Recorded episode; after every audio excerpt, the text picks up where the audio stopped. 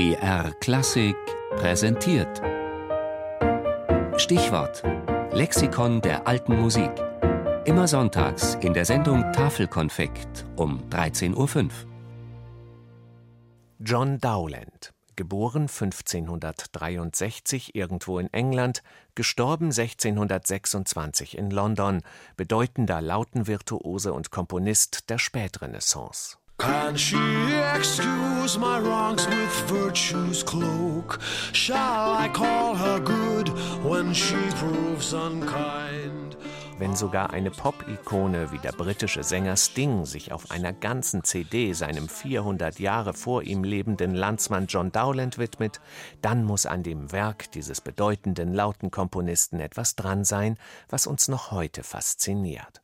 Schon seine Zeitgenossen hielten ihn für einen ganz großen und bezeichneten ihn als englischen Orpheus.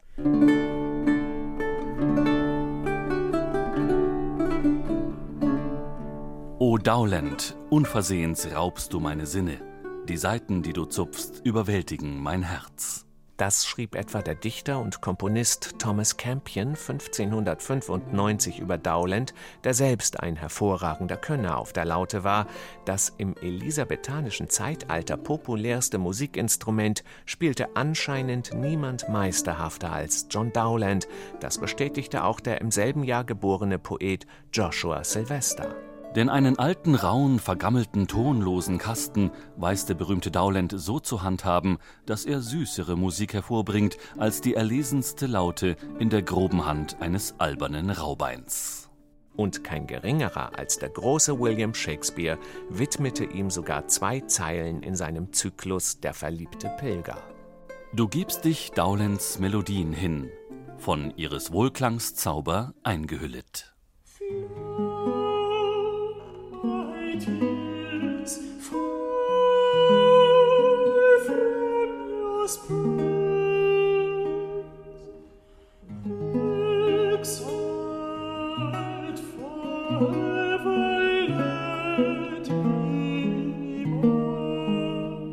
John Dowland, über dessen Herkunft und Kindheit man nichts weiß, die erste Aufzeichnung besagt, dass er als 17-jähriger Diener des königlichen Botschafters für einige Jahre nach Paris ging, um dort das Lautenspiel zu vervollkommnen, war aber nicht nur ein perfekter Virtuose auf dem schwer zu spielenden Instrument, sondern auch ein maßstäbesetzender Komponist. 1597 erschien sein First Book of Songs or Airs mit Lautenliedern im Druck, das ihm sofort einen hochdotierten Posten am dänischen Königshof eintrug.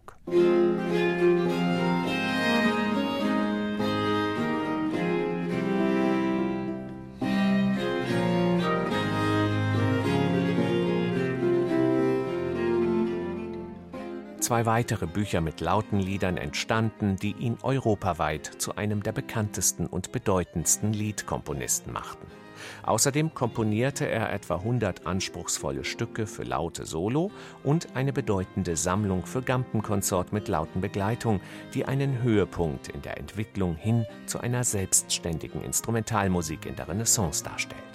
Doch John Dowlands sehnlichster Wunsch Hoflautenist bei der englischen Krone zu werden, erfüllte sich erst sehr spät, als der fast 50-Jährige seinen Zenit schon weit überschritten hatte. Dowland hatte nicht unbedingt das Talent zum Glücklichsein, und das hört man auch. Was seine Musik bis heute anziehend macht, ist möglicherweise ihre so angenehm sanfte Melancholie.